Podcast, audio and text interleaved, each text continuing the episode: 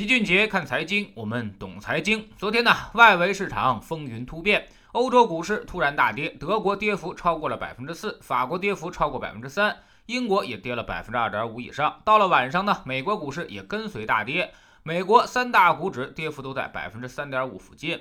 其实呢，美国股市从十月十二号高点以后一直就不太好，纳斯达克指数从一万两千点跌到现在的一万一千点，总跌幅已经超过了百分之八，而且成交量是持续萎缩，这个走势很像是一个 M 头。这波美股着实没少涨，从二零一八年的低点算，纳斯达克两年已经翻倍了；从二零一六年的低点算，四年翻了三倍。昨天大幅波动的不只是股市，还有商品期货市场，原油也因为经济前景暗淡而再次大跌。布伦特原油跌幅超过百分之四，又跌破了四十美元区间，而黄金也跌了百分之一点七，美元却出现了一定幅度的反弹。危机时刻黄金大跌，说明这次呢问题又在流动性身上。还是因为流动性不足而引起的，所以大家才会觉得经济前景暗淡。为了守住生意，囤积美元，增加流动性，跟今年三月份的时候有点类似。之所以外围股市再次出现大的波动，主要就是因为德国出了一条消息，说德国总理默克尔敦促德国各州政府同意下周起关闭所有的酒吧和餐馆，但学校依旧开放。他希望通过这种方式减缓新冠病毒的传播。这被舆论视为欧洲疫情彻底控制不住的标志，又开始要重新封城了，限制经济了。德国呢，还是欧洲控制疫情非常不错的地方，目前四十八万人感染，死亡只有一万人。而人口更少的法国和西班牙，则已经累计确诊一百二十三万人和一百一十九万人，累计死亡都是三点五万人。英国虽然确诊的少，才九十五万人，但是英国的死亡率极高，已经死了四点五万人。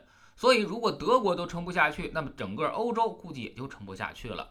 再说美国，现在一天是七到八万的新增病例，每天死亡千例，总确诊病例呢已经达到了九百一十一万，死亡是二十三点三万。美国传染病一号专家，号称美国钟南山的安东尼·福奇博士就说，随着冬季来临，美国情况可能会越来越不好，而且他还说，疫苗怎么着也得等明年才能上市。目前平均每一点二六秒，美国就会新增一例新冠确诊病例。美国现在有些官员也开始慌了。美国卫生与公共服务部助理部长吉鲁瓦尔就说。这是实实在在的病例增长，绝不是因为什么扩大了核酸检测数量提升而已。美国的医院基本上不怎么收治轻症患者，给你一张说明书，再给你点药，让你回家自己治疗去，所以才造成了这么多人的感染和死亡。但即便如此，美国的医疗系统现在也开始承受着压力。随着确诊病例越来越多，轻症转重症也越来越多，入院人数也出现了爆发式增长。另外，美国针对新一轮的刺激方案。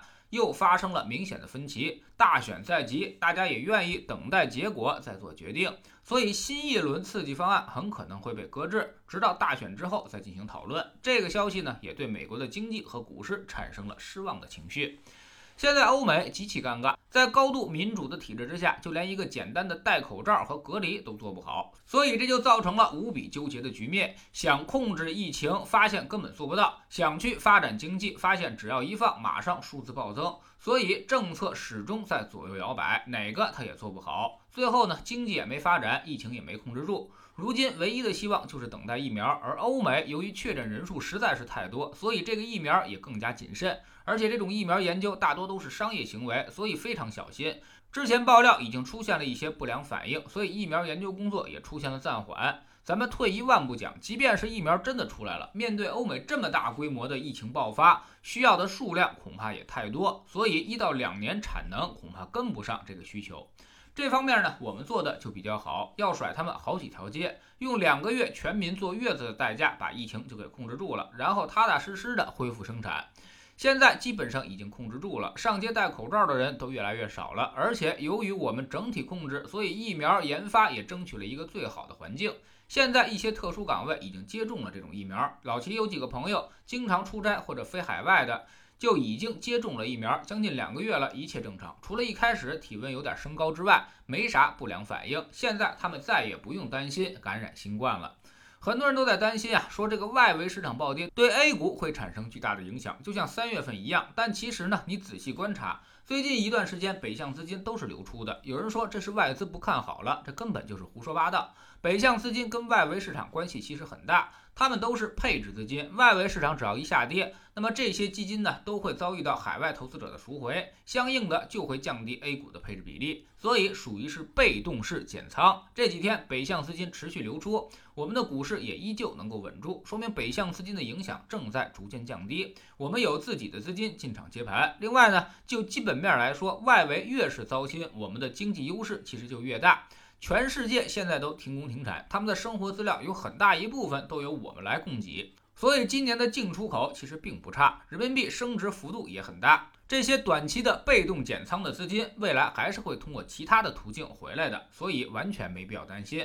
欧美股市不好，经济欠佳，我们才有更大的机会。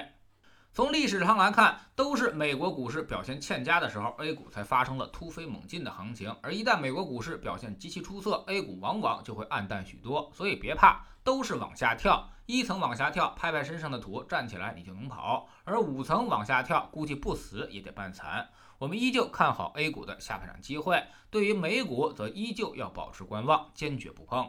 在知识星球秦局的粉丝群里面，最近星泉新视野这支基金呢开放了，很多人都跑来问老齐说这个基金能不能买。昨天呢，我们就详细的分析了一下明星基金经理董承飞掌控的这支基金到底怎么样，现在能不能买，又该怎么去买呢？我们总说投资没风险，没文化才有风险，学点投资的真本事，从下载知识星球 APP 找齐俊杰的粉丝群开始。在这里，我们要让赚钱变成一种常态。老齐不但会给你鱼，还会教你捕鱼的技巧，让你明明白白知道钱到底是怎么赚到的。二零一八年星球建立到现在，跟着老齐做投资的朋友，少说也赚了百分之五十以上了。更重要的是，你自己已经在明显提高。知识星球老七的读书圈里，我们正在讲《妙趣横生的博弈论》这本书。我们昨天说到了如何跟自己的未来进行博弈。人这一辈子，其实最大的敌人就是自己。你战胜了自己，就能实现不断的提高和增长。但绝大多数人却总是跟自己妥协，放弃学习，放弃进步，最终一事无成。那么，其实战胜自己呢，也是一场博弈。我们需要一些方法去说服今天的自己，做出一些改变。知识星球找老齐的读书圈，每天十分钟语音，一年为您带来五十本财经类书籍的精读和精讲。现在加入之前讲过的一百八十本书，您全都可以收听收看。算下来每本语音书呢，才不到一块五毛钱。每天只要坚持一点点，几年之后将迎来巨大的改变。读书圈和粉丝群独立运营，也单独付费，千万不要走错了。苹果用户请到老齐的读书圈同名公众号里面扫描二维码加入，三天之内不满意全额退款，可以过来体验一下。